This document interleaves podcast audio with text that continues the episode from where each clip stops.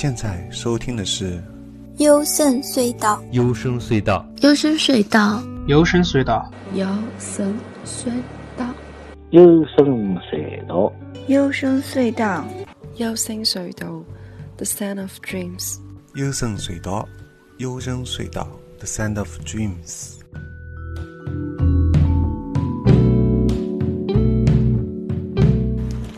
Come on, baby！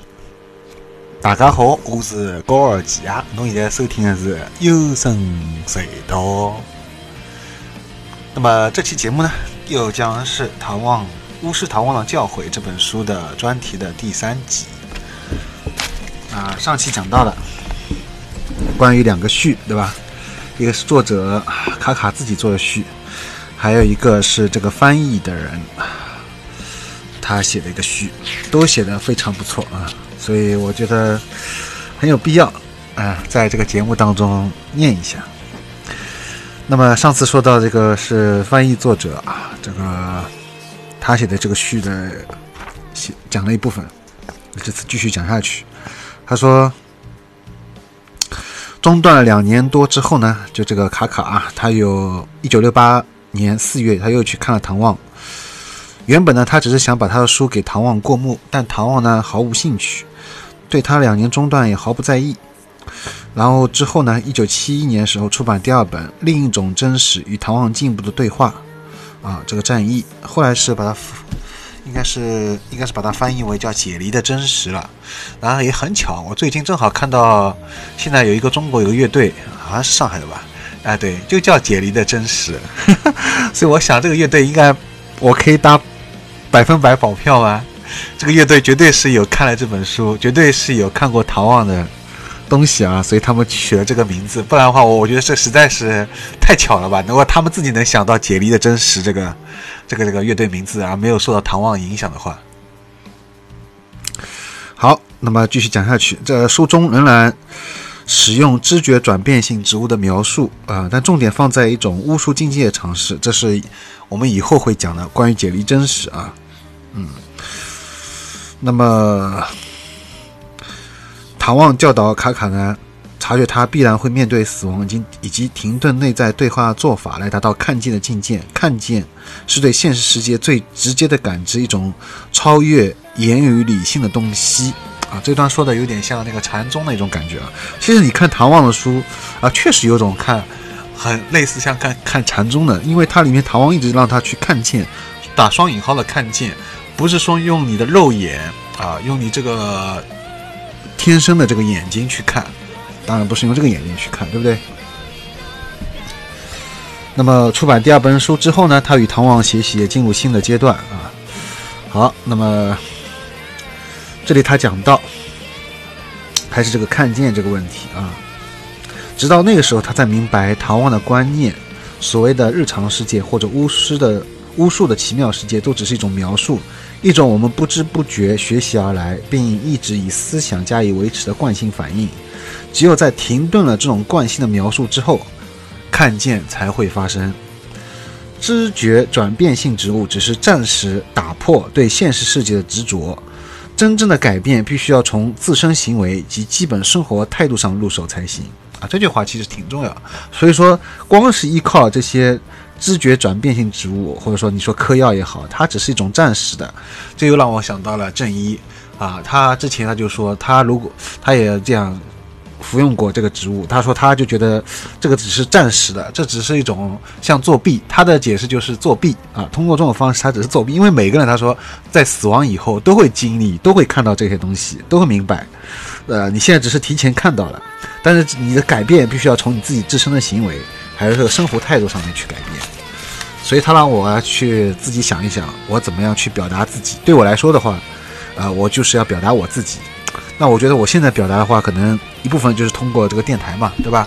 这比较方便啊，最简单的一种方式。但是我觉得，呃，其实我是不满足于只是做电台的。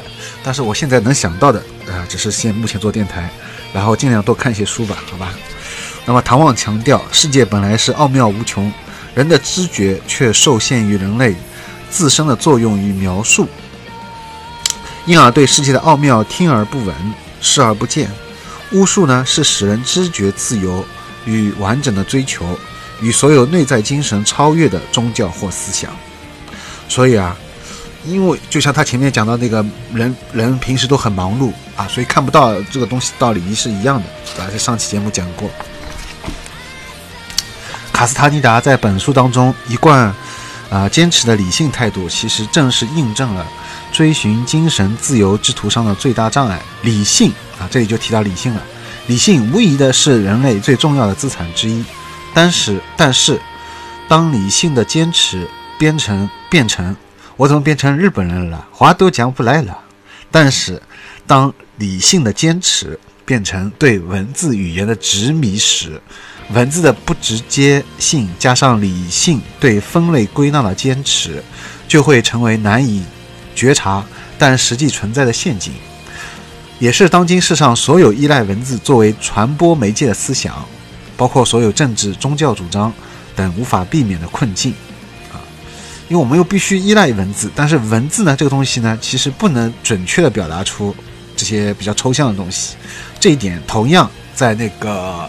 《意识光谱》这本书里面，在这个肯威尔伯他自己也说过，他没办法，但是他要写书嘛，他他最终还是要借助语言，借助的文字，那么要把这个他的思想传表达出来，对吧？嗯，在本书当中，唐望努力似乎都是徒劳的，那么卡斯塔尼达呢，从头到尾都像是瞎子摸象。更糟糕的是，他忽略了自身的感官知觉，而把注意力一味放在逻辑推论上面，看到没有啊？所以这就是啊，有的人，比如说他看那个路边野餐，对吧？他看完以后呢，他会觉得，嗯，这部电影到底它的逻辑上面怎么去解释？就他他他拼命的想去解释路边野餐那些逻辑上面的一些东西，然后呢，他呃，有些人他。特别是一些比较理性的人，他们都会希望的得到一个比较完圆满的，就是能自圆其说的这样一个逻辑的推论，啊，但是他们却忽略掉一点，这样的话就等于是瞎子摸象，因为他忽略掉了他自身的感官知觉。那有的人说，我好像通过这部电影，比如通过路边野餐，我感觉不到导演他表达出的那种情感啊东西，哎，这个就让我很奇怪，因为我觉得这个导演表达出这个情感非常的热烈，不仅是你感受感感受得到。而且他表达出来这种你非常强烈啊，比如说他很克制的那种去把磁带送给那个女女孩，我这里就不详细剧透了。大家如果没有看过《路边野餐》的话，那么当中他有些细节都能看，包括他洗头啊什么的。到最后他有一个行为就是把磁带送给他，但是 但是那个人说他他就是接受不了啊，他居然把一个本来应该送给别人那个磁带，居然送给了这个女这个这个陌生人。他觉得这这个行为让他无法理解，但他却忽视掉了他做这件事情的动机是什么啊？他对这个人抱有什么样一种态度和情感？所以他最后做出了这个送磁带这个动机啊！你能从这个送磁带最后能做出这个行为，这当这当中的一个过程，心理过程，你是不是感受到？你是不是跟他一样有这种感受到他这种跟他有共鸣？没，他说没有。哎呀，这个就让我觉得很奇怪，怎么会没有呢？我怎么我我这边我就很。很很感觉很感受得到这种感情感的暗涌波动，对吧？有一首歌叫《暗涌》，王耀明的，啊，这种他就是感觉不到。哎呀，这个我就没办法说了。所以说呢，就说你在看这些电影也好，或者在 在生活当中也是，对吧？很多方面你不能一味的把放在注意一味放在逻辑推论上面。那么，所以说呢，这个卡卡他也犯了这个错误，他也不说是个错误吧，就是陷入到这个困局当中。所以他这个这部叫《唐望》。巫师唐望教诲啊，他的最后一一部分，他全都是他自己写的，关于一个很理性的一个分析啊，当成这个学术论文一样。他不过他本身就是作为学术论文来写的嘛，所以他这个分析呢，虽然替他得到一个学位，但也让读者充分见识到人心啊过于坚持形式以后一发不可收拾的结果。而且在他的主观学术分析当中呢，还隐藏着不自觉的性别歧视、男性沙文主义观点，叫人又好气又好笑啊！好，庆幸的是呢，他之后的著作便逐渐摆脱了对理性分析的执迷。我觉得也不完全是因为他，不然的话，为什么在这个就我们做的这个先前那个关于做我们的艺术里面，他仍然会有一些很多人很理性的方面的一些问题啊？呃。让让唐望觉得他唐望根本都不想回答，是吧？那这种情况下面，本书的可贵之处才显现，因为它是一个穿考点，一次虽然会被否定，但却必要的尝试。也就是说，这是一个必然的过程，啊。这种自对于自身做法的否定都是自然而且必要的，但也是少见难以自发产生的。那么在传统在传统宗教当中呢，大概只有禅宗具有类似的精神了。好，说到禅宗呢。我也是非常有兴趣的，啊，应该说佛教里面，我呃最有兴趣的就是一个是大乘佛教嘛，一个就是禅宗，日本的禅宗，对吧？这两个我是很想好好要研究一下啊，最好能 至少能跟他们一样打坐一下吧。嗯，虽然本书大部分论点之后都被卡卡自己一一否定了，但是一般而言呢，学者认为他的头三本书合成一个完整单元，相互否定又相辅相成，因为有了第一本书的执迷，才有之后的提升啊，然后。本书中对药用植植物的过分强调，是日后最早被作者自己，就是卡斯哈尼达自己否定掉的这个论点。这也许说明了美国迷幻药物文化文化不是文化啊文化后来的不良发展。药用植物只带来强烈的暂时效果，正如一把利刃，若没有正确的引导，只能造成伤害。唐望的知识呢，是建立在克己艰苦的自我奋斗之上的。没有任何速成手段，所以这里再次强调啊，像这个迷幻药物啊，什么东西的药用植物只是暂时的啊，它只是如果而且是一把双刃剑，没有正确引导的话，最后带来的都是伤害。所以我想国家禁止也是出于这个目的吧。那不管怎么样，大家先可以通过看书啊，获得这个这方面的，有人因为他已经体验过，对吧？嗯，好，方子书版社，嗯，这样。哦，然后还有一个就是，他提到他用哪三个药物呢？麦斯卡利陀，也就是叫培药特；另外一个是魔，被称为魔鬼草，就是曼陀罗；还有一个就是小烟，小烟是什么呢？就是蘑菇啊，迷幻蘑菇。好，这三个东西就所谓的药用植物了。然后还有一个就是要解释一下 Diablo，蒂阿布罗，英文就是 D I A B L E R O。哎，说到这个单词，大家会首先想到什么呢？对我来说的话，我首先想到就是暗黑破坏神 大菠萝，对吧？中中国简玩家一般把它称为大菠萝，这是比较经典的一个二点五 D 吧，这个 ARP 级的一个游戏啊。现在最新的是 AR，也是暴雪出的，呃，那个暗黑三，对吧？呃，那么后来我才知道啊，只有索诺拉的印第安人才使用这个字眼。呃，它是指一个实施实施黑巫术的邪恶人物，有能力把自己变成动物，一只鸟、一只狗、一只狼或其他任何生物。啊，那所以说，迪亚布罗原来还有这个层意思，不知道是不是当时暴雪做那个暗黑破坏神啊，中文叫我们这个叫暗黑破坏神，迪亚布罗这个他是不是有借鉴了这方面的意思啊？好，还是提到前面三个，我们再来讲一下这三种迷幻植物吧。培奥特，那么就是 P E Y O T E 啊，还有它它里面它很详细的把英文也放放放放出来了啊。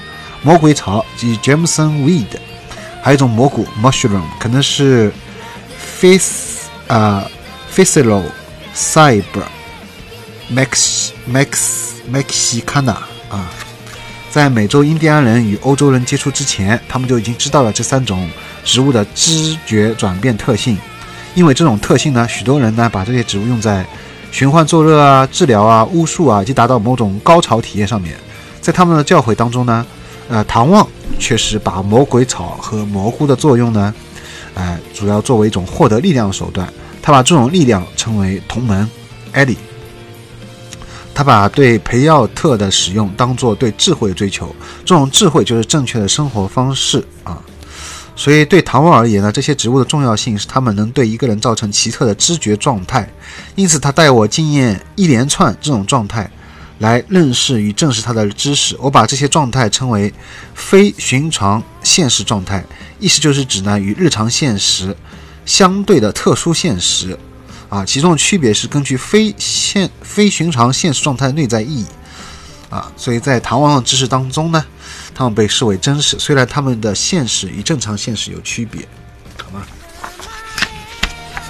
好，它里面还提到就是一个麦斯卡利陀，啊，这个麦斯卡利陀 M E S C A L I T O 啊。那么你们有没有会想到一个药物叫麦斯卡林呢？为什么会提到这个东西呢？因为同样还是要提到知觉之门，知觉之门赫胥黎它里面就提到了麦斯卡林，所以我在想麦斯卡林跟那麦斯卡利图啊，应该是可能是同一种啊，或者是那种提炼，对提提炼的，嗯，提炼的这个东西的。好，它里面还提到，就是说，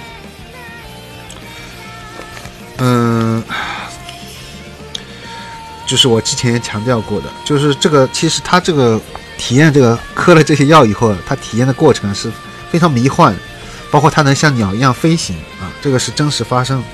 但是这个作者像鸟飞行以后呢，他他是就是说他是不相信自己已经飞，他一定要得到他一定要得到唐望的，就是回答。所以唐望就回答他说。啊，他就他就这么问的嘛。首先，作者这么问，他说：“你瞧，唐望，假设我的一个同学在这里陪我服用魔药草，他能看到我飞吗？”他就想，他就想知道这个啊。然后唐望回答是：“你又来了，你这种假设那样会发生什么样的问题？这种谈论方式是没有用的啊。如果你的朋友或其他任何人服用了魔鬼草的第二部分，除了飞行之外，他什么都不能做。如果他只是看着你，他也许会看到你飞，也许不会。”那要看那个人而定，看到吗？是要看那个人而定。好，所以作者就很纠结了。呃，不是，你还是没有回答我啊。但是唐望，我的意思是说，如果你跟我看了一只飞鸟啊，我们都都看到一个鸟在飞嘛，对不对？我们会同意它在飞。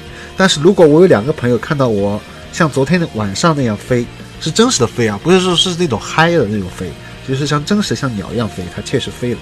他们会同意我在飞吗？啊，唐望就回答。哎，其实唐望这时候已经他拿他没办法了。他说：“哎呀，他们也许会同意，你同意鸟在飞，因为你看见它在飞，对不对？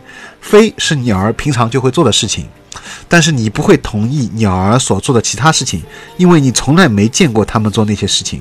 如果你的朋友知道人可以使用魔鬼草而飞，那么他们就会同意，好了吧？看到吧？其实他这里已经说的非常非常的清楚了。所以说，他说取决于看看这个人。”因为如果他本身他意识当中，他就是觉得人是不会飞的，对吧？因为他没有看到过人飞，哪怕他现在看到了这个卡卡在飞了，他也觉得我肯定是，我肯定也是可能喝酒喝多了，他卡卡肯定没飞，对吧？对吧？就这个意思。但是如果比如说这个人他自己本身也是服用过这些，他也经历过这样，或者他。至少，或者比如像我这样，他我从来没有嗑过药，我声明我从来没嗑过药，而且我没有建议大家去嗑药这个意思。